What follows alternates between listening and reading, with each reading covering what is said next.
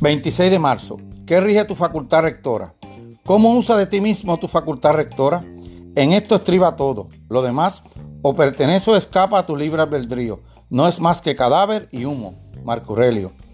El escritor satírico romano Juvenal es famoso por plantear esta pregunta. ¿Quis custodia ipso custode?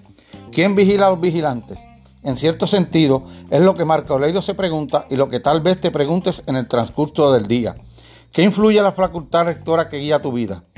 Esto supone una exploración de temas como la biología evolutiva, la psicología, la neurología, incluso el subconsciente, debido a que estas fuerzas más profundas moldean las mentes más disciplinadas y racionales.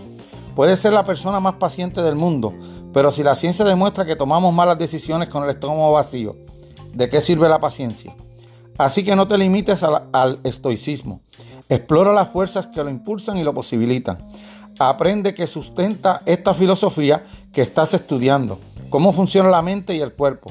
Entiende no solo su facultad rectora, los vigilantes, también a quién y a qué la rige.